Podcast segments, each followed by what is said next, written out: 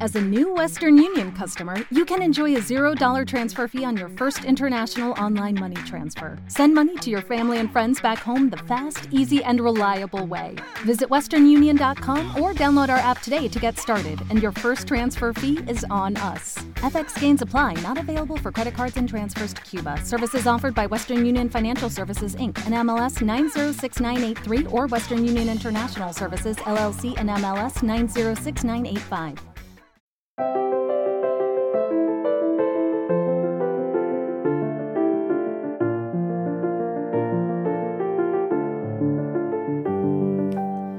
Bienvenidos a Lactando, un podcast de Milcar FM sobre lactancia y crianza con apego, producido por la Asociación Lactando de la región de Murcia.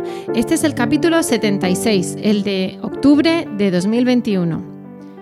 Muy buenas, yo soy Rocío Arregui y vuelvo a estar acompañada por Esmeralda. Buenos días, Esmeralda. Hola, buenos días. Por Inma, buenos días. Sigues con nosotras, Ole. Buenos días. buenos días. Y por Anabel, que le ha gustado tanto la experiencia que quiere repetir. Buenos días. Sí, hola, buenos días. bueno, como ya os hemos contado otras veces, no es un gran secreto, intentamos compaginar y, a veces aglutinamos un poquito y eso es lo bueno, que igual que el mes pasado estábamos viendo las caras, pues aquí seguimos con esa presencialidad. Y hoy vamos a hablar de dos cuestiones eh, que nos habéis preguntado a través de comentarios en la web, en el podcast, en el WhatsApp de, de Lactando, en las reuniones que de momento son online por el tema de, la pandemia y todo eso. Y, bueno, vienen de un feedback que precisamente nos encanta, ¿no? Que nos planteéis esas dudas. Vamos a tratar dos temas que yo creo que uno lo hemos pasado o lo pasarán o lo seguirá pasando todo el mundo. Hay excepciones, como no. Y otro, pues que a lo mejor a alguna le da un poco igual. No sé, es una consulta un poco sui generis. Ahora veréis de qué se trata. yo creo que tenemos que abordar primero el de los terribles dos. Mm, o la adolescencia o la crisis de los dos o como se quiera llamar, ¿no? Sí, es que, eh, como bien ha dicho Rocío, eh, siempre viene muy bien que nos contéis qué os inquieta, qué os preocupa y de qué queréis más información. Y una de las consultas que se han ido repitiendo sistemáticamente desde el verano hasta ahora es eh, que han notado un comportamiento muy distinto cuando sus hijos llegan a, a los dos años, aproximadamente a los dos años. ¿no? Muchas mamás no tienen por qué notarlo, pero hay otro porcentaje importante en la que sí se notan que el bebé está más demandante, que parece que se ha vuelto teta adicto, la fase del no se la aprenden enseguida, es no todo, son rabietas continuas, pero lo que preocupa en una familia donde se ha optado por la lactancia materna es que el niño se vuelva, vuelve teta adicto, ¿vale? Y parece como si dejara de, de saber realmente que de hacer las cosas, ¿no? Eh, si antes el niño se vestía solo, pues ahora demanda que le vistan. Si el niño comía solo, mm, deja de comer solo o directamente deja de comer para comer solamente teta. Las tomas se hacen interminables, las noches se hacen larguísimas. Llega un momento en el que mm, todo, lo único que le consuela cuando se frustra y tiene esas rabietas, esas pataletas, es mm, tomar teta. Y a muchas mamás eso les causa un agobio terrible. Y ya no digamos el entorno, ¿no? Como muchas mamás que han estado, bueno, todos hemos estado confinados, ¿no? En este último año. A lo mejor no han llegado ni a conocer a ese bebé que tiene ahora ese brote de crecimiento, salvo por breves eh, eh, visitas. Si durante el tiempo, como ya hemos podido relacionarnos de nuevo y demás. Han conocido ya al bebé en esa etapa, en la etapa rebelde, en la etapa de la, a, ¿cómo ha dicho Rocío? A, adolescencia. es que me ha hecho mucha gracia. Pues entonces, claro, el entorno como que no te comprende, te ven un bicho raro. Dicen, dos años, anda, tiene dientes y encima eh, mm, sigue estando teta, pues no lo entiendo. Eso es un problema tuyo porque te has, mm, te has empeñado en que tome pecho, ¿no? Entonces, eh, hay que decir que hay muchos artículos, que hay muchos estudios que dicen que eh, alrededor de los dos años todos los niños, sean alimentados con pecho o con leche artificial, eh, muestran ese tipo de cambio de comportamiento y que es más que una etapa, una crisis de la estancia, es una etapa, es un momento madurativo del niño. Eh, para que nos hagamos una idea más gráfica, es así como cuando tú vas a dar un gran salto, antes de saltar al, vacío, ¿no? a lo desconocido, mucha gente lo que hace es mm, dar un paso para atrás como para coger carrerilla, para poder afianzarse y de ese momento pegar el salto madurativo. ¿no? Pues eso sería gráficamente lo que ocurre muchas veces con, estos niños, ¿no? Cuando llegan a, los dos años, a los tres años aquí en España se escolarizan. Eh, eh, también es verdad que los niños criados con la lactancia materna, los estudios dicen que maduran bastante antes, que tienen eh, un, proceso bastante madurativo mayor independientemente de cómo se comporten. Ellos se plantean sus preguntas, plantean sus cuestiones, no consiguen expresarse adecuadamente, no consiguen la respuesta que ellos intentan lanzar y eso hace que se frustren. Por eso a lo mejor en los niños de pecho como que se nota más ¿no? ese, comportamiento. Eh, en ese momento mm, muchas mamás eh, nos comentan, eso lo que más llama la atención es que tienen muchísimas rabietas, que solo se consuelan con el pecho y que solo quieren comer teta. No sé si os ha pasado a vosotros alguna vez, pero muchos niños llegan incluso a dejar de comer, de beber hasta agua. Son niños que sin pasarle nada específico, durante unos días eh, dejan de comer sólidos y se dedican solamente a mamar. Muchas veces te, crea la inseguridad esa de tendré suficiente leche, que es que tiene dos años. ¿Vale? ¿Cómo voy a poder yo mantener solamente con pecho a un niño de, de dos años? Bueno, pues mm, se puede, afortunadamente, y aquellas mamás que han pasado por los brotes de crecimiento, pues así lo habrán demostrado. Realmente mm, no es una situación que se vaya a mantener mucho en el tiempo, ya hemos dicho que son cosas puntuales. Suele empeorar si el entorno eh, eh, se mete con la madre y con el bebé y lo hacen, como, hacen ver como si fuera un momento peyorativo, ¿de acuerdo? Hay que tener mucho cuidado con, con esas situaciones porque puede hacer que se prolongue más. Son niños, pues, mm, ya lo hemos dicho, no sé, ahora mm, os preguntaré a vosotras si alguna vez habéis tenido ese tipo de cosas. Es como cuando los bebés tenían un brote de crecimiento de pequeñitos, que mamaban constantemente, que se querían muchos brazos y así. Bueno, pues es un poquito eh, como lo mismo, que estamos hablando de un brote más pequeñito, pero ya pues con un bebé más, más grande, ¿no? Mm, yo personalmente, mi hija mayor es que me acuerdo, mira, fíjate, yo tengo dos niñas, ¿no? La mayor sí noté su brote de crecimiento de los, de los dos años, además me pilló en verano, en agosto, con mi familia, por eso creo yo que me acuerdo. En cambio, haciendo tándem con mi hija pequeña, no recuerdo el brote de los crecimientos de, de los dos años, ¿no? Mi hija nació en diciembre y yo digo, madre mía, cuando Carmen tenía dos años, tuve brote con Carmen. Digo, pues yo creo que no tenía tiempo ni para, ni para vamos, ni, ni, ni, ni tiempo ni, ni, ni, memoria. Estaba tan centrada en, en, todo que no recuerdo un brote de. No, no, recuerdo una crisis de los dos años. Pero sí es cierto que el de Carmen, el de Carolina sí que fue bastante fuerte. Mm, sobre todo eso. En pleno agosto aquí en Murcia, que hace muchísimo calor, estuve una semana solamente con pecho. Y enganchada al pecho, y estará malita, y madre mía y su pediatra la lleva al pediatra, pues no, pues está bien, pues eso es lo que tiene es mamitis, lo que nos suele decir la mamá, dice, es que si esta niña lo que necesita es comer otras cosas. Mi hija, que, se crió con Baby League Winning, que se comía hasta las piedras, digo, mm, difícil es en ese momento abordarlo, ¿no? Entonces empecé también a consultarlo con otras mamás, en for de lactancia y descubrí lo que era la, crisis de, de los dos años, ¿no? poco a poco empezó a beber agua, poco a poco empezó a, comer otras cosas y poco a poco se fue despegando de mamá. Hasta que llegó septiembre, fue mm, más el temor mío a decir, madre mía, ¿y ahora cómo, qué, vamos a, qué va a pasar? Si tiene mamá dependencia, si tiene teta dependencia, ¿cómo vamos a empezar de nuevo la rutina de, septiembre? Pues, pues no pasó nada. Pasó una serie de cosillas ahí que ahora hablaremos a continuación, pero eh, realmente ya se incorporó a su rutina, y realmente no tuvo tampoco ningún problema, ni ningún trauma, ni ninguna cosa. Y ahora ya es una niña mayor, independiente. Eh, por supuesto, ya ha dejado de, tomar pecho, lo, lo dejó cuando ella así lo, decidió.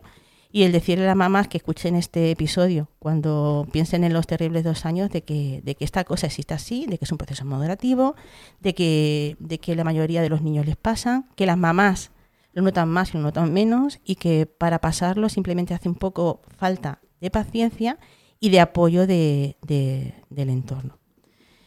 No sé yo si vosotras habéis vivido los terribles dos años.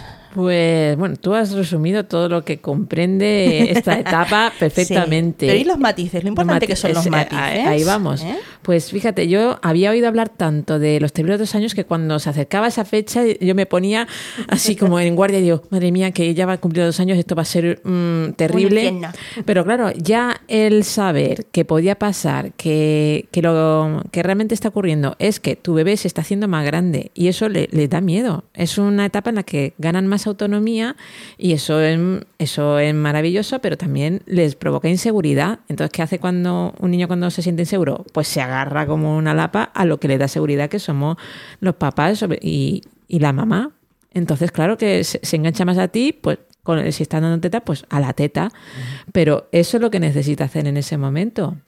La teta no es solo alimento, lo hemos dicho siempre. La teta también es consuelo, cariño y su manera de buscarlo y de obtenerlo.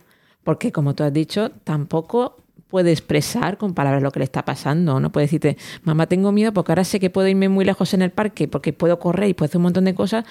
Y, y, y pero es que soy pequeñito y me da miedo también. ¿Cómo te va a decir eso un niño? Pues lo que hace es, mamá, teta.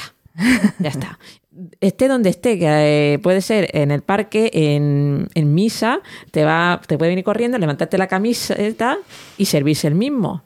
¿Vale? Mm. Pero el problema lo tiene el niño o lo tiene la, la sociedad del entorno que ve eh, al niño como un ser muy demandante, que está mal criado y que encima es que le está dando teta.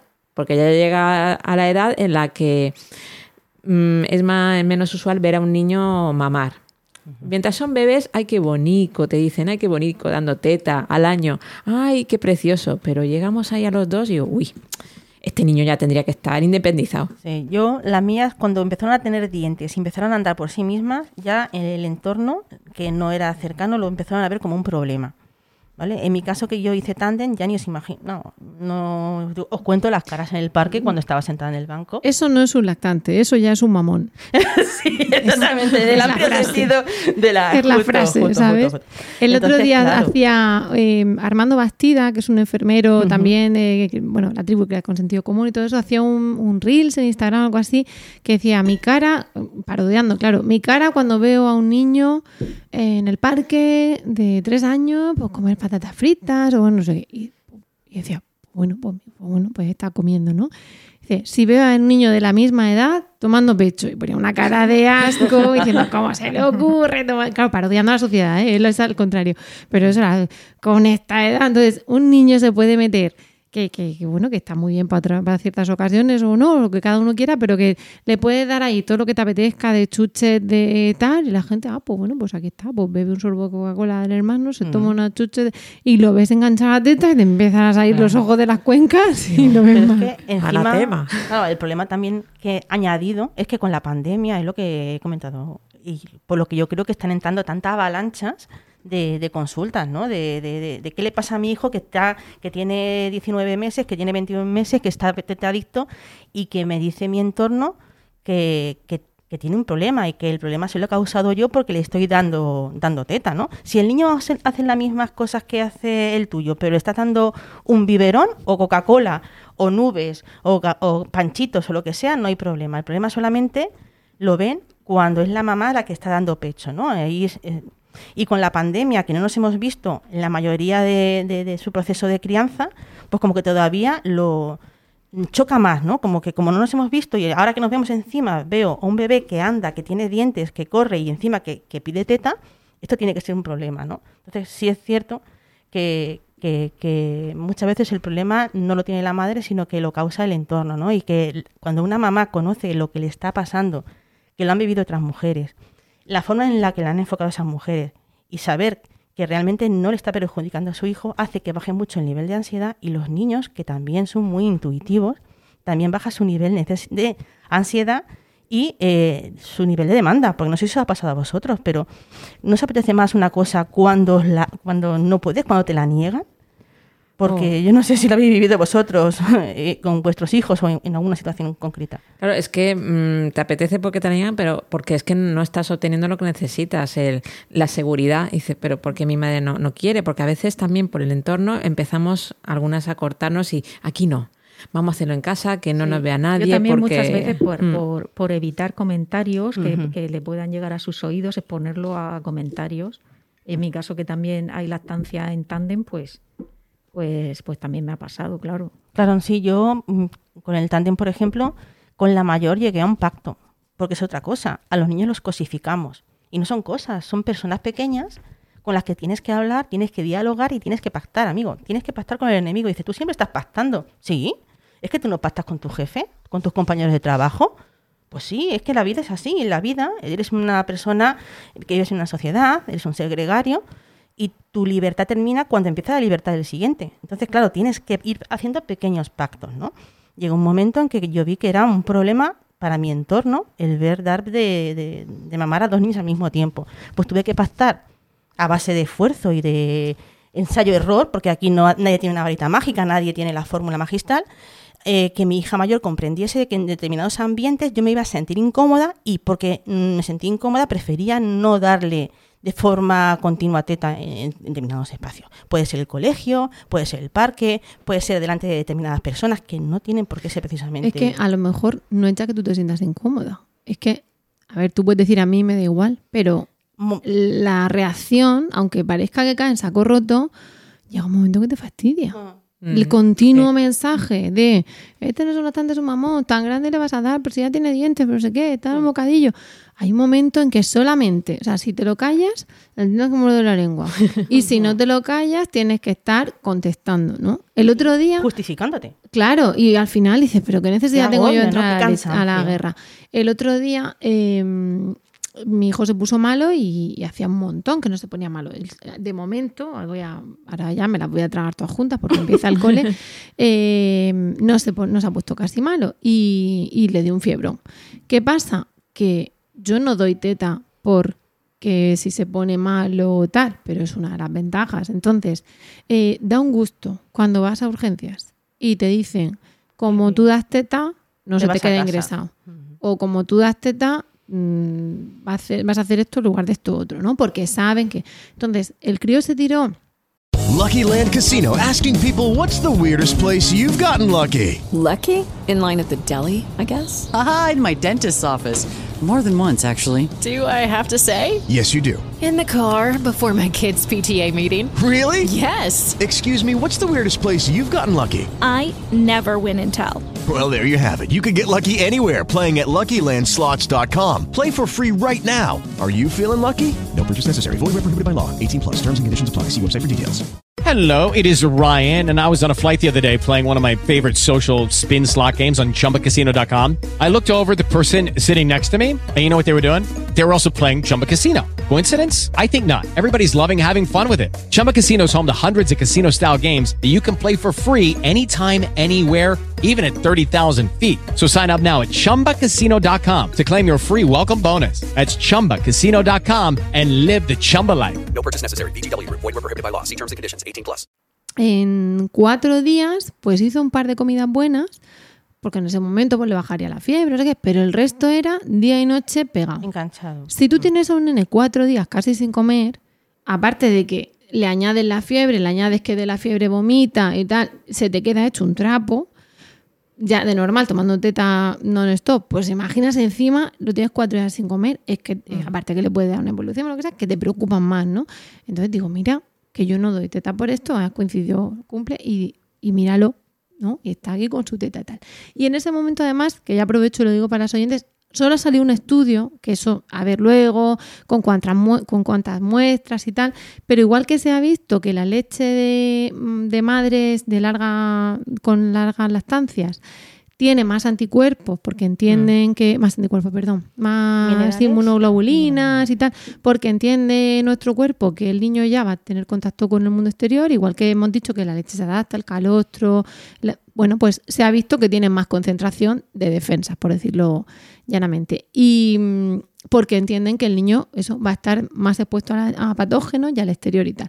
Pues no se sabe, porque solo hay un estudio, ya se verá y tal, y, no ha habido tiempo, si es precisamente por ese mecanismo de, eh, entre comillas, cargar más la leche de defensas, pero se ha hecho un estudio de madres vacunadas de coronavirus donde se ha visto no ya solo que los anticuerpos pasan a leche materna, que eso se sabe, los anticuerpos de la vacuna y de la enfermedad, sino que hay más cantidad de anticuerpos en mm, la leche materna de madres que están amamantando mucho tiempo, o sea, niños más mayores, que anticuerpos en leche materna de madres que están amamantando pues, a bebés de tres meses, de cuatro meses. Y tienen que ver si es por el mecanismo ese de, digamos, de cargar más de anticuerpos o no. Claro. Pues en una de esas... Te lo, digo por un lado para que lo, para que lo sepan las madres y para que las que sean pro vacunas y pues tengan ahí ese dato. Luego ya, ya que hagan con el dato lo que La quieran y que amamanten más o menos lo que Nutre y alimenta, sí.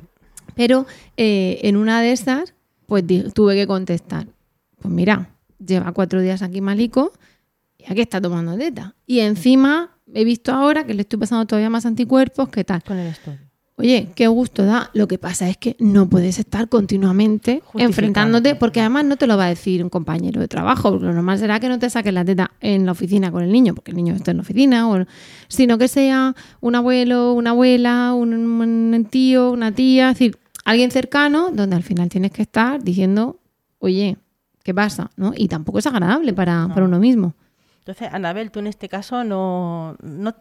Es que es lo que estábamos hablando. Hay muchas mamás que lo notan, les agobian porque lo desconocen y no saben cómo abordarlo, pero es que no tienes realmente el porqué. O sea, si tu hijo de dos años mm, no muestra ese comportamiento, mm, a ver, respira hondo y dices, guay, menos mal. Es como aquellos que duermen mejor, duermen peor. Si tu hijo duerme bien y no altera tu ritmo de sueño, bienvenido. Hay muchas mujeres que sí se altera su ritmo de sueño cuando son madres, ya le den leche materna o leche de fórmula, pero hay otras mujeres que no. Pues con, la, con el brote de los dos años ocurre exactamente igual. Yo en mi caso no, vamos, no, no recuerdo el brote de los dos años como tal. Supongo con este, con el pequeño que tiene ahora mismo, pues ya casi dos años, sí que es verdad que días sueltos he notado, pues a lo mejor un día no come y pide, o un día o dos pide mucha teta, pues seguramente es que le está saliendo un diente, etcétera. Yo, la verdad es que en cuanto al entorno, no le he hecho mucho caso, también porque la información ahí me ha hecho poderosa, ¿no? Sí. Entonces era consciente de que, de que a lo mejor esos, con- esos comentarios pues venían desde la ignorancia. Eh, de todas maneras, claro, como dice Rocío, al final terminan molestando o, o incluso te preocupa que puedan decir algo que a lo mejor pues a tu hijo que ya lo entiende todo le, pueda le afecte, puede, pueda pensar que estará haciendo algo mal. Y yo por lo demás, es verdad que sí que me he liberado mucho de estereotipos que nos marca la sociedad, que yo creo que es lo que no- nos crea mucha ansiedad a las madres, porque nos hacen esperar una eh, de los bebés y de los niños pequeños, pues cosas que, que no son. no O sea, son hay que dejar que a la naturaleza correr y los niños se mueven por el instinto, para la comida, para, para todo. Entonces yo si un día mi hijo no come y está y solamente quiere teta, hombre, a lo mejor pues lo observo, puedo pensar que está enfermo, pero a lo mejor puede ser cualquier otra cosa, pero pero ellos saben lo que quieren. Yo lo que he hecho ha sido siempre escucharlos. Igual pasa con el tema del sueño. A mí me han preguntado, ¿y cómo duerme? Pues digo, muy bien, Muy bien. pero muy bien era que a lo mejor se despertaban tres veces por la noche. Pero claro, a lo mejor entiendo que es que un niño con nueve meses o con ocho meses se tiene que despertar tres o cuatro veces por la Muy, noche. muy buena observación, ¿eh? Claro. Sí, sí, es que es un Otro puede decir mal y dice, no, es que lo normal en un niño es que Claro, entonces digo, yo no hago nada tampoco. Si a un niño no se le puede obligar a tomar teta, si se quiere destetar, se va a destetar. Entonces, eh, si lo hace él de forma natural es porque es lo normal. O sea, yo no hago nada extraordinario para, para, dar, para darle pecho. Evidentemente, si la madre quiere destetarlo, puede hacer determinadas estrategias para destetarlo. Efectivamente. Pero que si, si eso no fuese algo normal o natural, él se habría destetado solo. Me encanta, porque es que yo creo que has puesto voz a lo que pensamos muchísimas mamás que, eh, que ha pasado por la crianza eh, respetuosa en niños de, de alrededor de do- dos años. Un aplauso para Anabel. Sí. La has puesto ya, tanto dos años como, como cuando Sí, son sí. recién nacidos, esperas que ese niño que esté se quede en su cuna, que pero ¿cómo vamos a esperar eso? Si es que no. Mm. Entonces, hombre, no- normalmente las madres al final, pues cuando, cuando ya lo tienes en brazos, te das cuenta de que la cosa funciona de forma distinta. Esto no es lo que nos contaron, Esto ¿no? no es. claro. No, es que, claro, en- resumiendo ya para pasar al siguiente tema que queríamos plantear. Bueno, ahí tenemos los aquí cinco minuticos, ¿eh? Sí, ¿no? Lo que me refiero que, como siempre que cerramos temas, nos alargamos más. Sí, sí, sí, sí. El resumen sería el decir que sí es cierto que a nivel madurativo hay, hay en muchos niños una actitud cambiante que sorprende mucho y más que a la propia madre le puede sorprender al entorno y el entorno influir en la madre y ser entonces la madre la que se plantee si realmente hay un problema o no, que cada niño tiene su ritmo, que habrá niños que tengan el brote, eh, perdón, el- la crisis de los dos años con 20 meses, a lo mejor lo tienen con 25, y que no está de más que nos paremos un poquito en este ritmo de vida que tenemos para escuchar a nuestro hijo, observarlo, hablar con él y compartir. Que no son cosas, que son niños, que son pequeñas personas que aprenden a hacer lo que tú haces. Si tú les escuchas y tú eh, les pides eh, su punto de vista, aunque tienen dos años, son capaces de manifestar, si le das tiempo suficiente y con sus palabras, cuáles son sus necesidades y cuáles son eh, sus, sus expectativas, ¿vale? Yo, te Pero voy a corregir, porque a veces ni ellos mismos lo saben. No lo saben, pero- Porque están pasando por una época de cambio cerebral Claro. y de cambio físico tremendo. Pero y si si, les le unimos que a veces se junta un hermanito, Sí. o se junta una escuela infantil, o se junta mm, un no sé ni qué me pasa, pues claro. Pero si tú haces el ejercicio. llevan los pobres. Si tú haces el ejercicio de intentar escuchar y observar a tu hijo durante cinco minutos, no digo más de cinco minutos, porque a mí, al menos me ha pasado. He estado muy estresada, cuanto más estresada he estado yo, más Ah, estresado se pone en supuesto, ello. te- cuanto nosotros estamos disparados Claro, y, y entonces, nuestra reacción influye. Respiras hondo, te, te- te callas y ya cuando tú te callas, te miran y dicen, uff, que se ha callado. y ahora que toca. Y entonces ya respiras hondo, respiras 10, 20, 40, 50 veces las que necesites. Y es como si empezaras de cero. Dice, pero vamos a ver, ¿qué pasa? ¿Qué quieres? Y ya no es el... es pincha zapato. Y a lo mejor es que intentabas llevarlo a rastra porque llegas tarde y se le ha metido una piedra en el zapato y la rabieta ha sido causada porque quiere parar, quitarse el zapato y volver, quitarse la china y ponerse el zapato. O sea que te quiero decir que hay tantas situaciones extrañas que a veces compensa parar un minuto de esta vida tan estresa- estresada que tenemos para observar y ver si realmente no lo entiende o puede llegar a sacar algo en claro, ¿no? Hablar con nuestros hijos y escucharlos, intentar darles un poco de tiempo a cada uno, eh, es enseñarles a ellos a parar también y a escuchar al resto del mundo. Estás educando a pequeñas personas. Van a tener que ponerse en práctica eso. Y con 18 años te digo ahora que te lo recuerdan. Has abierto un, melón. Pero muy grande. Has abierto Sí. un melón diciendo, bueno, vamos a ir cerrando. Y ahora, para cerrar, No, voy a abrir el melón. ese para otro Es- podcast. Claro, Sí, sí, es, sí, que sí. es complicado. Y yo creo que nos metemos en crianza. eh, yo tengo la mesilla, ¿para qué vamos a engañarnos? Eh, el cerebro del niño explicado a los padres, que tiene, lleva como 10 ediciones, que es maravilloso. Y creo que ayuda mucho, porque claro, no olvidemos que estamos hablando de, la- de las crisis de los dos y tenemos una crisis de lactancia, que los niños que están tomando pecho a veces siguen y muchas veces es, tiene esa crisis de lactancia porque está creciendo más, porque ha dado un cambio cerebral, porque tiene como ese pico de desarrollo. Claro, no es lo mismo que la de las tres semanas, que te la esperas, que estás de permiso de maternidad, mejor o peor, pero la de los dos años lo mismo estás en mitad de la jungla. Entonces tú ya es como de repente, ¿qué le pasa a esto? Ostras, si tenía dos años, ¿no? Pero aparte de la crisis de lactancia, lo que ha comentado Anabel, mm, te pide teta. Eh, ¿Será crisis de lactancia? Pues no, a lo mejor es que tiene hambre, tiene sed y sabe que está la teta. El niño que no toma teta, pues le pedirá a su madre otra cosa, pues quiero un yogur, o quiero eso, o quiero pan. Yo creo que además la sociedad no te manda como que los niños tengan mucha independencia, independencia malentendida desde pequeños. Entonces, eh, ya, bueno, ya hay, hay muchos estudios que ya han demostrado que, que el apego seguro que se desarrolla precisamente por atendiendo al bebé, o sea que no hay que tener miedo, es que encima, o sea que podamos vivir la maternidad plenamente, que si queremos coger a nuestros hijos con cinco meses con, o con dos años y estar dándole teta media hora una tarde o, o tenerlos en brazos, o sea que no les pasa nada, que eso precisamente lo que va a reforzar su autoestima. Y si tienen dos años y medio y se caen en el parque y te piden teta, es que eres su consuelo. Entonces, ¿qué vas a hacer? ¿Negarles el consuelo o negarles...? Claro. En este momento eres su figura de apego, su, ¿no? su, su consuelo, su, su, re- su cobijo, su Claro. refugio. Entonces, Un niño que no tome dieta, pues, pues se le consolará de otra forma, pero los que, los que toman pecho, pues eh, tienen ese vínculo con la madre y lo mantienen y es un vínculo sano, que eso es una, es una cosa que pues, pues mucha gente pues, no, no entiende. No lo entiende. no está enmadrado. no Y entiende. os es un puedo, vínculo os puedo sano. asegurar que sin interferir, mm, los niños al final terminan de pedir teta para consolarse. O sea, te quiero decir, hay muchas mamás que terminan destetando eh, porque dicen que esa manera no le pide teta para consolarse, pues los niños mm, aprenden a consolarte de esa manera. Es bueno que los niños aprendan son, a son frustrarse. resilientes, ¿eh? Se conforman y ven lo que hay, pero claro, al principio... Pero tienes que hacer también un ejercicio como padre de- educativo y nos metemos en otro melón muy grande. Vamos a estar un quietecitos, que si no aquí, más que un podcast, vamos a aparecer aquí un campo sandías.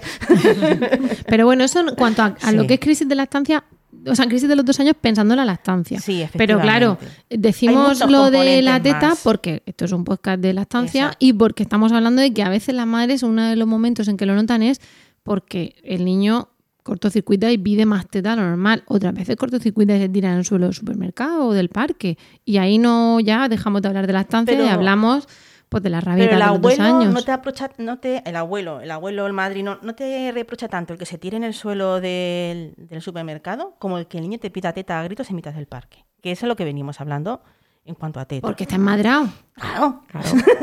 es que, Esmeralda, preguntas unas cosas, es que está enmadrado, es que lo tienes muy enmadrado y le tienes que quitar la teta. Dale un bocadillo.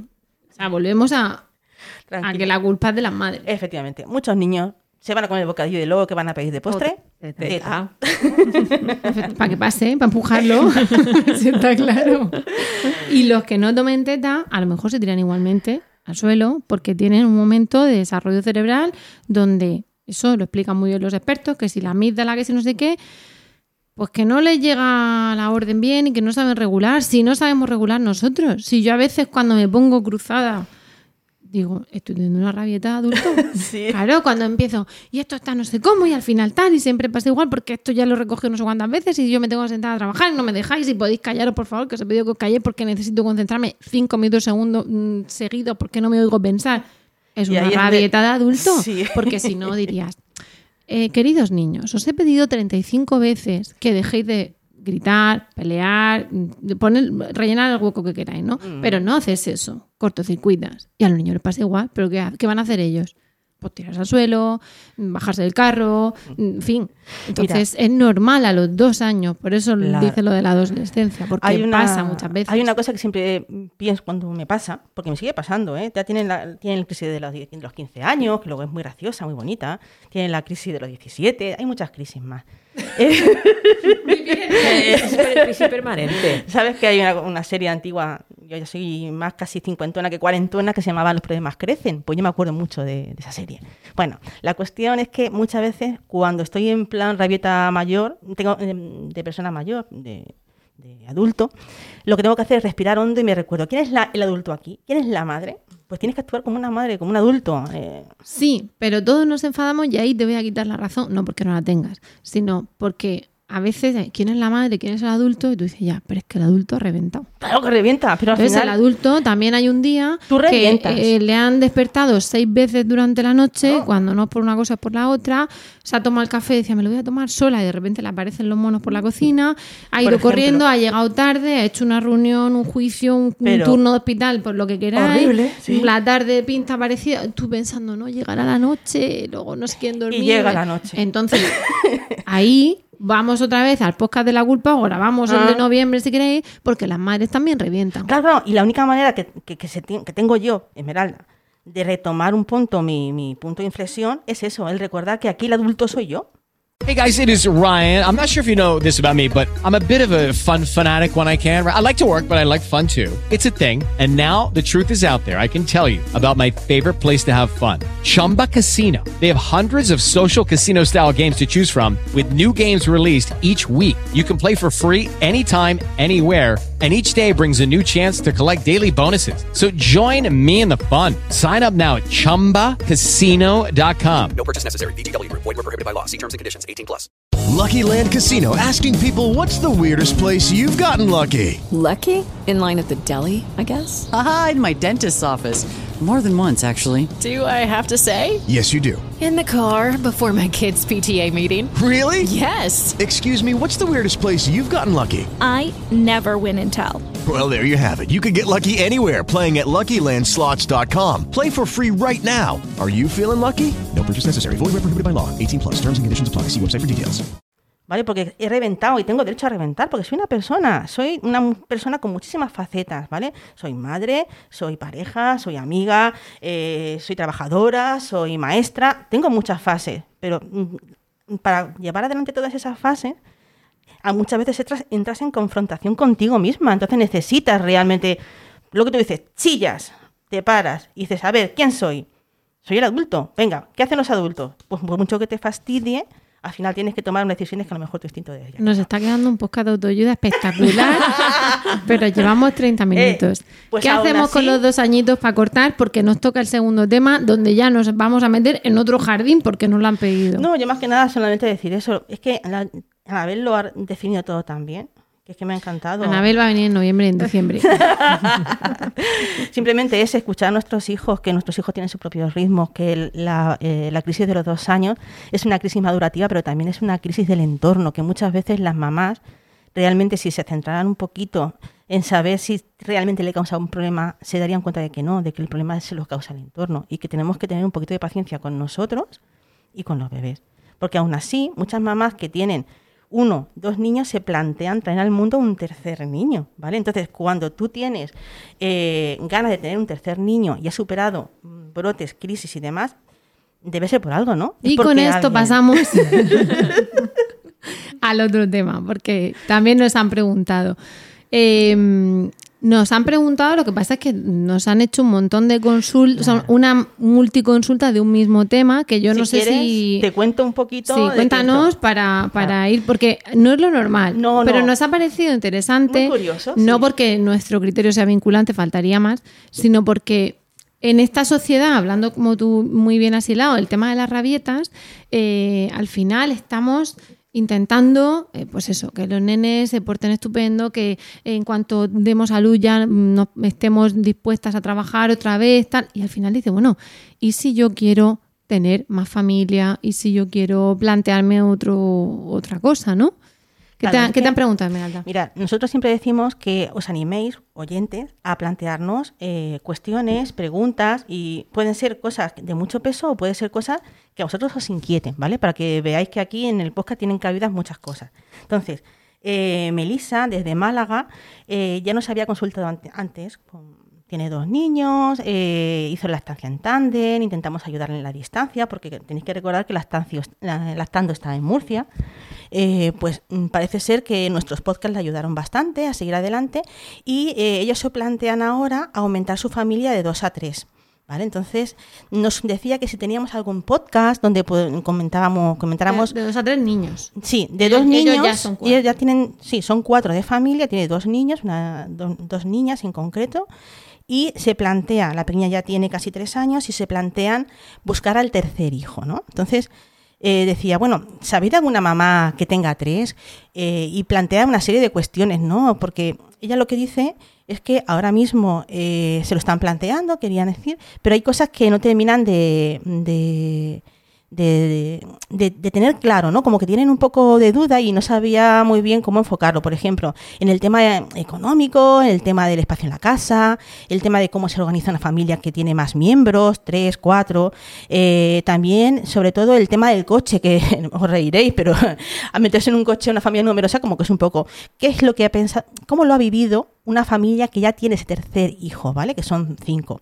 Eh, el entorno es otra cosa que también eh, cómo lo vive el entorno, que si vuestro entorno os ha, apoyado de alguna manera concreta o simplemente se han limitado a dejar de, de sentiros a, a hacer culpable, ¿vale? Y, y- y sobre todo también la edad. No es lo mismo tener un bebé con 20 años que tener un bebé con más de 30, ¿vale? Entonces, bueno, casi todas somos ya más de 30 años, pero en concreto una mamá que ya se acerca más a los 40 eh, cómo, lo, cómo lo viven, ¿no? Pues eso es lo que nos pedía Melissa, eh, más que por el tema económico y todo eso, cómo lo, cómo lo ha vivido una familia que ya ha dado el paso de ir a buscar al tercer, al tercer hijo, si tiene alguna cosa, algo que, que le pueda sugerir, ¿no? Sí. Podríamos ir empezando, pues eso, en tema económico, las ayudas, el, cómo van a organizar su casa, o cómo la han organizado, ¿Qué, qué me decís? Porque yo no puedo mucho cooperar a eso, no puedo mucho, salvo en el coche, porque yo solo tengo dos, ¿vale? Entonces, para mí, fíjate que con solo dos, pasar del primer hijo al segundo hijo fue un salto, ¿vale? Porque yo tenía un coche pequeñito, un 205, un Peugeot, no sé yo si... Y, y claro, yo decía, es que me falta espacio, porque si meto dos sillitas y a mi madre, ya no, ya no cabemos más, porque y somos más en la familia, entonces... Mm, no sé, si queréis podemos ir tocando muy brevemente temas, os voy proponiendo cosas, por ejemplo, en el tema económico, las ayudas. ¿Qué ayudas hay para familias numerosas de más de tres miembros? Y de más de tres hijos, de cinco miembros estaríamos hablando. A ver, eh, aquí eh, Inma tiene tres hijos, yo tengo tres hijos, Anabel dos, tiene de dos. momento. De momento, aquí, a buen entendedor. Entonces, eh, yo creo que lo primero que tenemos que hacer, per- permitidme así un poco el, ah, esto lo que hay que hacer es que cada uno también tiene que echar sus cuentas, porque nosotras aquí podemos decir misa mayor, pero un hijo pues es para toda la vida, entonces esa economía en las paredes de la habitación, todo eso, pues Se resiente. claro, no, no podemos nosotras dar aquí lecciones, no, No, es lo no, mismo. no, no, no creo que sea la intención de Melissa. Ya, ya, no, sí, lo sé porque hace un comentario además muy que, que por eso queremos tratarlo, pero que no es lo mismo que nosotras hablemos y que a lo mejor alguien tenga un trabajo de 8 a 3 o que trabaje eh, o que no trabaje fuera de casa, mejor dicho, eh, que madres que a lo mejor están en un horario comercial de lunes a sábado hasta las 10 de la noche, entonces, claro, uf, contarle o sin ayuda externa en casa, contarle cómo van a ser las cenas, pues eso es que... Complicado. Porque complicado. mi sensación con, con tres vas de culo. Claro, no quiero decir, oye, que me meto a la ducha, que hagas tú la cena, que ahora voy a acostar al pequeño, sobre todo, pues, porque hay distintas edades, distintas necesidades, no es lo mismo el que tiene que ir a inglés que el otro que no empieza la guardia o el que toma teta non-stop. Entonces, claro, va a pasar por distintas fases. No es lo mismo tener un bebé de tres meses como tercero que un niño de cuatro años como tercero. Pues seguramente su postura con un niño de cuatro años como tercero y ya los otros están, será, venga los tres de camino al colegio ahora mismo ya de cabeza. No es lo mismo que tengo que llevar al mayor inglés, al, peque- al mediano cumple y el chiquitín pues está aquí mm, en su vigésimo quinta toma del día. ¿no? Entonces hay momentos que se va de culo. No Eh, digo que sea siempre así. No podría estar más de acuerdo. Quiero decir, a ver, eh, partimos del hecho de que son niños deseados, se les quiere muchísimo los terceros, pero... mm, rompen los sí, esquemas. Sí, sí. eh, el esquema vital es por, por, por eso, por, según la circunstancia que tengas, que es lo que ha dicho Rocío, tú, el trabajo que tengas, el entorno. El entorno es muy importante porque, queramos o no, eh, es algo, la crianza es algo muy intenso y si no tienes ayuda cerca, es duro, es duro porque es difícil conjugar las necesidades de, tres niños. El que, el que está eso todo el rato en la teta, que incluso me atrevería a decir que al principio, una vez pasa la fase de inicio de la lactancia, que sí puedes tener más o menos problemas, porque partimos de que, de, bueno, esto es un po- podcast de lactancia y estamos Sí, hablando sí, de eso. Estamos centrándonos en eso también. Pero es que pasa el cosa- puerperio, al pequeño te lo llevas de un puñado donde sea. Exactamente, digo, es muy transportable. Lo pones en, en la mochila o en el carrito y vale, se va al cumpleaños del mediano, a, a la actividad extraescolar del mayor, vale. Pero Sí, cuando... no, ahí yo me refiero, perdona, a momentos de, aunque se vaya, pues te llora en el carro, te llora Sí. en así, es decir, hay momentos de, de- también de saturación, pero sí, sí, sí. son los menos porque tenemos la escasa baja maternal, en fin, que los problemas yo creo que no son los tres primeros meses porque al final también estás un poco en el modo mm, el planeta parto, planeta posparto, un poco así la cosa, digo luego, ¿no? Sí, no, no, no. Ahora, eh, si después viene lo interesante. Cuando ese bebé ya se hace más mayor, se mueve y Claro. tienes que estar pendiente de que no se rompa la crisma, pero mientras en medio te dice, ayúdame con los deberes, por favor, mamá, y es mayor, que necesito una calculadora científica para el instituto. Bueno, estoy hablando de mi caso. Sí, Sí. porque yo tengo, mis hijos se llevan bastante entre ellos. Y dices, bueno, los mayores somos autónomos, hacen sus cosas, pero también necesitan mucho. También necesitan mucho. No es ya cumple, ya entra al colegio y se acabó. No. No, tienes que estar para ellos también. Y ahí entra de nuevo la culpa. Sí. Yo lo siento porque soy la gorera de la culpa, pero es verdad que mi impresión, mi opinión, si los tres están muy juntos, que no es mi caso, eh, que te faltan manos. Mm. Y si los tres están separados, en mi caso los dos pequeños, o sea, la mayor y el mediano, están más o menos juntos, es decir, ni mucho ni poco, pero luego el tercero está más separado. Y como tú dices, querido, deseado, mm, maravilloso, o sea, es la guinda total a la familia, es maravilloso. Ahora, eh, hay veces que dicen, la mayor no va sola, la mayor no es autónoma, la mayor te necesita, pero es que yo tengo dos manos y a veces a lo mejor incluso no es ya que no pueda, es que tampoco quiero dejar al peque, porque al final el peque, entre el rato que lo dejo jugando con los hermanos, porque oye, mira, para eso están también los hermanos, para jugar, el rato que me tengo que meter a la ducha, el Y- rato y- que y tengo que vigilan, trabajar. ¿eh? Vigilan Sí, al hermano, que sean pequeños. Sí. Sí. A ver, es una buena manera hombre, también de eh, responsabilizarlo en pequeñas tareas. A ver, claro, es, tampoco- les pongo los dibujos, comillas, me meto a la ducha. Entonces yo sé que no se van a mover de ahí. Y les dejo el balcón cerrado y tal. Pero eso con un pequeño no lo puedes hacer. No puedes decir, aquí te pongo los dibujos, me voy a la ducha. Ahora, mi hija mayor, si digo, aquí os pongo los dibujos, vigila, hermano, que me meto a la ducha. Estamos hablando de pequeñas cosas. o- Pero, em, claro, Al Mi final, sensación es que hay que veces que, digo, oye, ayuda". también quiero sentarme solo con el pequeño a darle teta y a tener yo mi momento de calma. Y no quiero atender otra cosa porque los mayores tuvieron ese momento. Yo quiero que el pequeño lo tenga. Claro. O quiero leer un cuento. Entonces al final dices, y no juego con el mayor. O no le he hecho caso, no sé qué. Entonces esa multitarea, yo no quiero que quede como muy pesimista porque también va- vamos a hablar de Eh, lo maravilloso que claro, es pero estamos desear hablando- buscar un hijo y dándole- oye que venga una, una guinda maravillosa. Estamos dándole porque una visión real, Mi tercer hijo es un bombón, pero, pero no- un bombonazo. Pero al final tienes que repartirte. Exacto. Claro, el tiempo, entonces- el tiempo es el que es. Yo- Toda esa multitarea te genera frustración o te genera culpa o te genera estrés. Y oye, de momentos que te derrites de amor. Pero yo creo que es un aspecto muy importante porque la multitarea es uno de los factores de la mujer que más carga mental nos lleva. En fin, las vacunas por tres, los pediatras por tres, los coles por tres, todo Claro. eso hay que tenerlo en Yo creo cuenta. que ahí cuando Sí. plantea el tema económico, claro, se refiere a eso. La, eh, la guardería, bueno, guardería al que vaya o si tiene una academia los tres o sí. Claro. Hombre, para ir, para las familias numerosas hay ciertas ayudas, ¿no? Por ejemplo, el tema de la luz, que ahora mismo es un tema, un debate importante, es como para Sí, mirarlo. ¿eh? Puedes pedir una tarifa especial para familia numerosa Pero que poca ayuda, ayuda. pero, pero en general, total eh, no te. No te compensa, resuelve- te no, no resuelve, te resuelve ¿no? todo. Estamos hablando de comunidades autónomas que cada una tiene tal. Pero en Murcia, familias numerosas de primera categoría, que es con tres hijos, ah, me puedo equivocar, pero Las matrículas es son más bajas, mm, las matrículas de universidad. la IBI, el IBI también se reduce. Mirarlo. Pero, pero sí. Estamos hablando de cosas que pueden Claro, beneficiar. pero se reduce el IBI en vivienda habitual. Eh, la matrícula de la universidad o de tal, porque realmente de cole y eso no. Son mínimas. La factura de luz, vale, pero luego el bono transporte, Es un también- poquito. Sí. Alguna tienda de ropa también te hace algún descuento. Sí, de asociación de comerciantes, si eres familiar Algún centro deportivo, algún centro Sí, deportivo creo que la- hay, hay ciertos convenios en tiendas de barrio. Eh, por ejemplo, si pasa con entradas de algún sitio. Sí. Eh, Sí. hace poco nos pasó en un museo, entonces teníamos familia numerosa y era como si todos fuesen menores de no sé cuántos, Sí, de yo no creo sé, que ayuda, años. que si ya tienes una familia numerosa, pues bueno, no, pues toda ayuda es bien recibida. Claro. No creo que sea una tabla de salvación. No, no lo es. Ah, no- no vas a hacerlo porque en el museo te te den O sea, oferta. No, por supuesto No. que no. A Pero el otro, yo qué sé, la matrícula, una cosa en la universidad, a me pasó de costarme 400 no sé qué a 200 no sé qué. Oye, pues qué bien. Lo iba a dejar de hacer, pues no podía. Lo iba a pagar igual, que te viene muy bien. Mm, ayuda. Tampoco tienes el hijo por eso. Pero que en general hay pocas ayudas. Hay pocas, Porque estamos hablando sí. de que si te vas al museo te saldrá más barato, pero tú...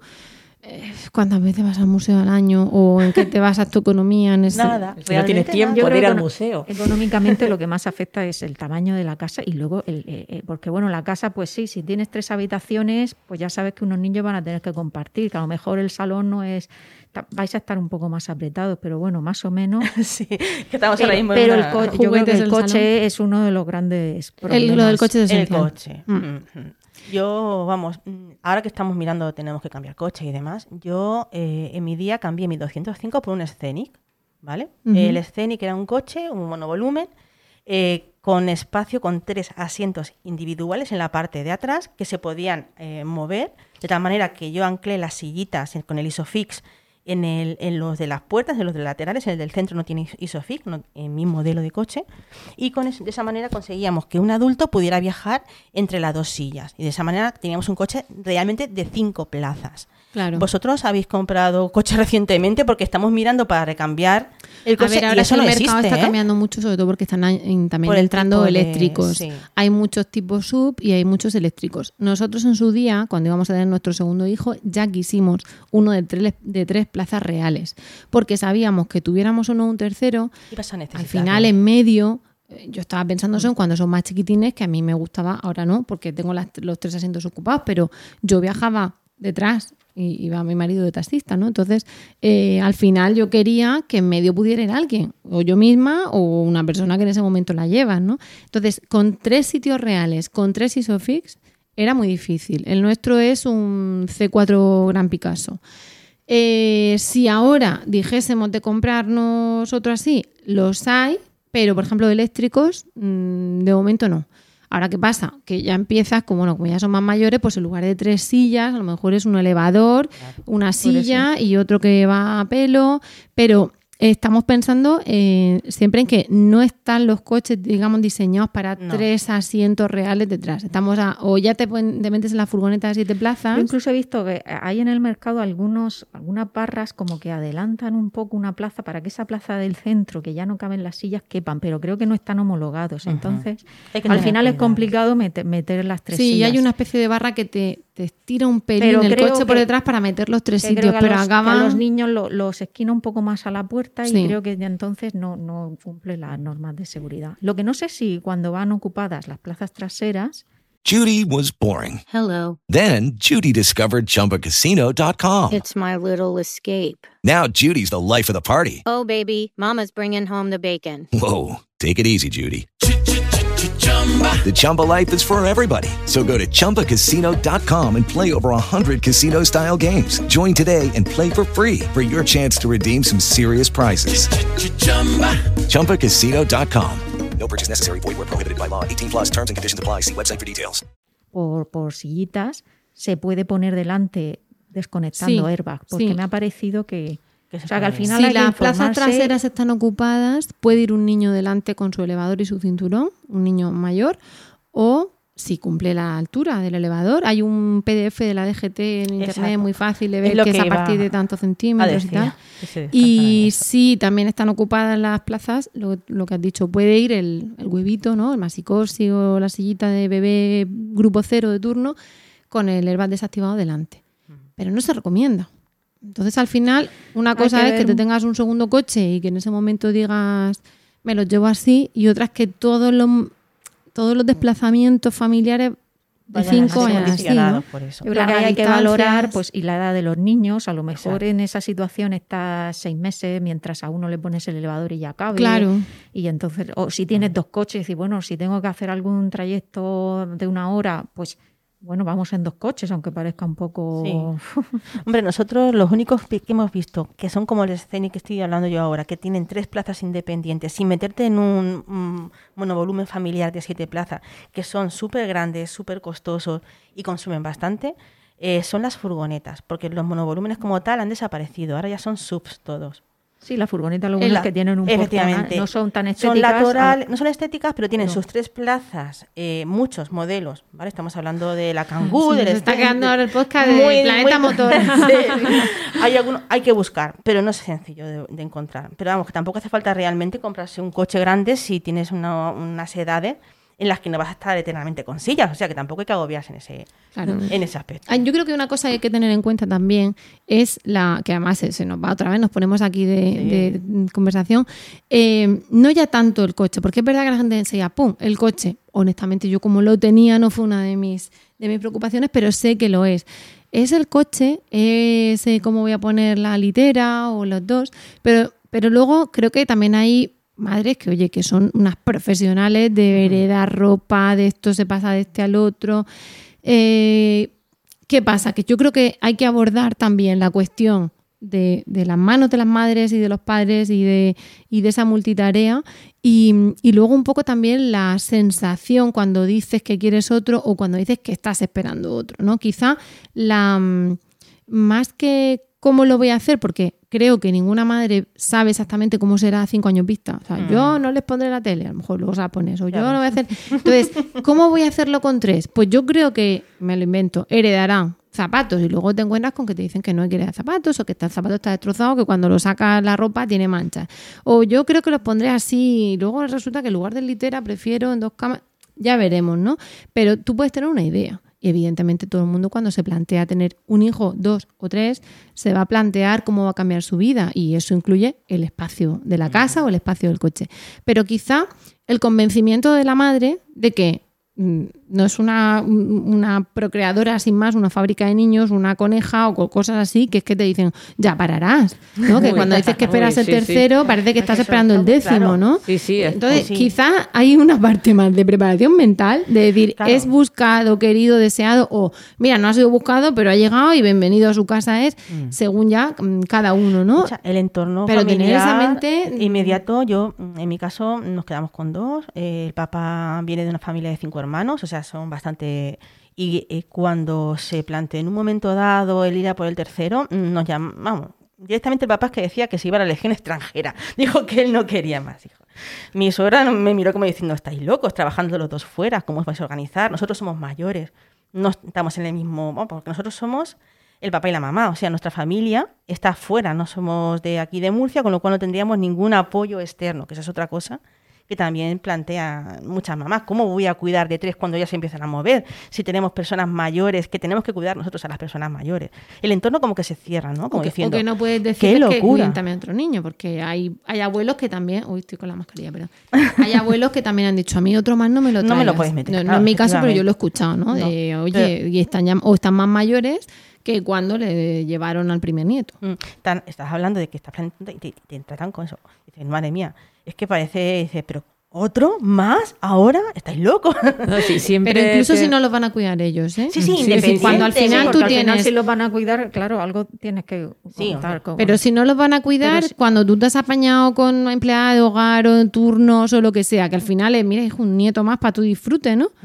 Te miran como si les dijeses que, que llevas quintillizos o que estás esperando el séptimo, ¿no? No, sí, siempre te van a juzgar, pero es que si haces otra cosa que se sale un poquito de la norma, aunque hay muchas familias numerosas realmente, es como, ¿qué? Uy, madre mía, estás loca. Y la verdad es que mm, yo me he dado cuenta ahora, a, a tener al tercer hijo, que, que te encuentras con más juicios aún. O también eh, te dicen mucho lo de qué valiente eres. Digo, bueno, me, me he convertido yo en la persona más En valiente de. heroína. Sí, sí, sí. Yo, mm, que por un lado pienso, no es para tanto, lo, lo- lo he querido yo así, pero es como que la gente tiene miedo a, a, no sé si a, a que haya tantos niños o, o se agobian de pensarlo, se agobian de pensarlo. Y a veces te hace sentir un poco, pues a ver si estoy yo también un poco loca. Es como te- que te miran un poco en plan, ¿qué necesidad tenías si ya tenías los dos, la parejita? Al final quedamos... cual, tiene que ser la propia pareja la que decida tenerlos y, y que, y, y con Pero, todas las consecuencias. ¿Qué necesidad tenía como si fuese una realización tuya y punto, ¿no? Eh, sí, sí, sí. Eh, de darte a ti en el gusto, como si fuese comprarte el vestido que llevas meses mirándolo o qué. Sí, exactamente. Por eso a veces me quedo un poco sorprendida y pues, es una Bueno, y más si personita. vas llegando ya a los 40, como digo yo, ya es que... Ya, ya- ya vas poniendo todos los tics en la lista. Familia numerosa, eh, Eh, añosa. cuarentona, le da teta. ¡Fua! Está- revienta la cabeza. Nada, es una cosa muy personal, una cosa que sabes que te va a costar un esfuerzo, que no hay ninguna varita mágica, que no hay ninguna receta que realmente te vaya a hacer superar esta etapa, pero que si realmente tú lo necesitas para estar realizada y tú lo quieres, pues adelante. ¿eh? Claro, y siendo consciente de que te va a cambiar las, dinámicas familiares. Pero es que no te y- cambió el primer hijo. Exactamente, pero es que es lo mismo. Y no te cambió el segundo continuo. cuando te ibas con el primero, tin, tin, tin, aquí está mi nena o mi nena. Y luego de repente, Claro. pum, un hermano, Y en cuanto a atención a un niño y al otro, cuando tienes el primero vas, pues, estás las 24 horas con él, vas siguiendo cada- y cuando tienes el segundo, pues ya ves que no te puedes ir a llevarlo a tal, ya lo tiene que llevar su padre porque tú tienes que quedarte con el bebé. Claro. Y lo mismo pasa con un tercero, entonces... Con el tercero yo, por ejemplo, noto que mm, familias de mi entorno que, que tienen dos o que tienen uno, eh, bueno, hay un par que sí tienen tres, pero en general tienen dos o uno y sobre todo eh, los dos son de la edad de mis mayores o incluso la pequeña de la edad de mi mayor, con lo cual ellos ya están en otra, juegan en otra liga, ¿no? Entonces, claro, sin ir más lejos ayer, eh, vamos al parque, venga, que viernes tal, entonces me voy a un parquecito. Claro, la mayor se aburría, otra madre, porque no te, me la dejas que se vaya ella sola a otro parque donde está mi hija también sola? Y yo, eso, claro, eh, esa madre lo hace como ella considera, me parece muy bien, pero al final te estás, no, mira, yo es que ahí no puedo ir, porque si yo voy para allá, el pequeño se me ha tirado 10 veces por el lado por donde pasan los coches. Y el mediano se me ha subido al no sé dónde, que como diga de caerse, yo tampoco puedo recogerlo porque estoy con los otros. Entonces, ese punto de oye, es que mi vida ahora es otra etapa, igual que yo tengo que entender que si en medio tú tuviste otro, estabas tú en esa etapa, creo que cuesta mucho Sí. hacerlo Sí, ver. sí, sí, sí. No, de vámonos a no sé dónde. Yo recuerdo con, con el segundo que mis amigas tenían, la, teníamos un grupito en ese momento precioso donde todos tenían la edad de mi hija, nos conocimos embarazadas y tal. Y yo después tuve el segundo. Después se llevan dos años y medio. Entonces, cuando todas estaban en un parque en la otra punta de Murcia, decía, yo no me puedo ir, me llevo dos veces mi marido conduciendo con el peque, con la otra. Entonces, si dice hacer pipí, porque estás quitándole el pañal, Claro, las otras, venga, aquí en un arbolito, además eran niños, el mío era niña. Entonces, yo recuerdo el niño en el, en el fular, a la otra niña mm, en volanda para que hiciera el pipí. Si te manchas, te tengo que.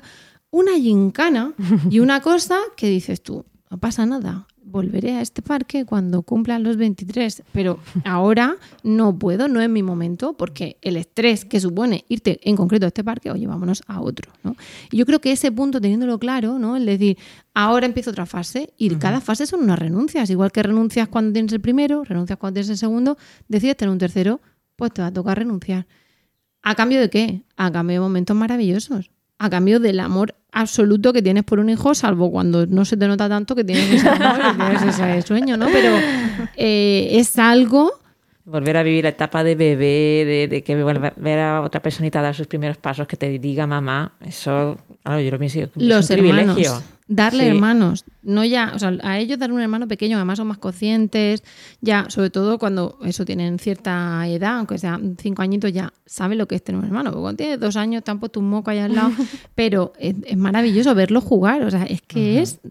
Ahora, pues las cosas no son gratis, ¿no? Ni, el, ni el dinero, A eso, ni en. eso iba a deciros también. Yo muchas de las cosas... Díselo, que acabo de ver que llevamos 57 minutazos. Sí, ya en tres minutos le decimos a Melissa lo que le debo que decir. No, otra cosa que me frenó a mí mucho a ser de fuera, como os he dicho, y sin tener un- apoyos externos, fue el tema de qué hago con los niños en, en- en Semana Santa, en fiestas, eh, eh, en verano y todo eso. Eso también tienes que cotejarlo. Tienes que buscarte. Yo ya con dos me tuve que buscar una escuela infantil donde pudieran realmente eh, atender a eso, un horario cambiante de, una persona que trabaja turno, eh, que tuviera mucha amplitud, que me pudieran cuidar a la pequeña y a la mayor. O sea que hay guarderías que te pueden coger los niños hasta los 8 o los 10 años para tenerlos ahí haciendo los deberes por la tarde y demás. Supongo que aquellas mamás que tienen más de dos eh, tendrán que buscar cerca de ellos un sitio donde puedan tenerlo así o meter a alguna persona en casa a trabajar, ¿no? Claro, eh, depende de eso, de la edad de los niños. Y de la tanto. situación de cada sí, uno. Sí, sí, sí, claro, por el ideal, quizás por el tema de grupo de edades, es que, que venga una persona, pero claro, no todo el mundo se lo puede permitir. Pero todo, Mm. todo es cuestión de, de números, porque yo al final lo que hice en mi situación personal y solamente con dos es reducirme la jornada laboral a Sí. la mitad. ¿Vale? ¿Por qué? Porque me hice mis cuentas y me gastaba lo mismo metiendo una persona que me los cuidara que trabajando yo fuera de casa. Y yo dije, media jornada, hasta que la ley me lo permitió, hasta que mi hijo menor tuvo 12 Es años. que ahí abres también Ahí el te- melón de la, de la conciliación y de la flexibilidad. Pero vamos, es una cosa que tienes que tener en cuenta tres también. días Sí, sí. que nace a nivel mm, gobierno, que del Ministerio de Igualdad, la mesa para los cuidados. Y en principio dice que una de las cosas de los primeros objetivos sería la ampliación del permiso materno, paterno y la jornada flexible. Eh, yo, Mm, a ver, Perdona que me sienta un poco No, escéptica. me encantaría. No me lo creo. Ojalá salga y ojalá hubiera salido antes. Sería un poco Ujú. mis dos. Pero bueno, mm, se está avanzando en eso. Pero estamos en, en lo mismo de siempre: en la carga mental y en la conciliación, en las jornadas y todo eso. En fin, pues espero que le haya resultado un poco de ayuda, de orientación, no lo sé, pero saber que no ha quedado en saco roto y que si tenéis alguna pregunta o alguna cosa que queréis que se trate en un futuro podcast, pues que estamos abiertos a que nos lo hagáis llegar. Nos enteraremos. Si Melissa nos dirá si al final se animaron, si no, y luego pues, tienen que venir. ¿eh? Hay que, hay que y llamar y que hay que llegar. buscar y hay que encontrar. O sea, que las dos cosas. Pues alguna cosita más. Yo creo que le hemos dado un pequeño repaso así en plan lúdico festivo. Pues acabamos de hacer una horaza de podcast. Madre mía. Este mes, además, eh, bueno, pues sabéis que vamos a estar, eh, estaréis al tanto, que si Twitter, que si Instagram, y sobre todo, pues se, va, se mueve mucho en redes la Semana Mundial de la Estancia Materna, la que se celebra en España en octubre, no, no la de agosto, que ya, que es, eh, ya, se ha, ya se ha pasado. Pero bueno, lo dejamos ahí, ya tenemos dosis de, de lactancia y de podcast de lactando por este mes. Con esto hemos llegado al final del podcast de hoy. Muchas gracias por el tiempo que habéis dedicado a escucharnos y esperamos de corazón que os haya resultado entretenido y de utilidad. Ya sabéis que esperamos vuestros comentarios en nuestra web lactando.org o en emilcar.fm barra lactando, donde también podréis conocer el resto de programas de la red. También tenemos WhatsApp, Instagram, Facebook, mm, Twitter y todo lo que queráis para recibir vuestro feedback y vuestros comentarios. Nos despedimos ahora sí, hasta el próximo programa y os recordamos y os deseamos, como siempre, mucho amor y, mucha teta.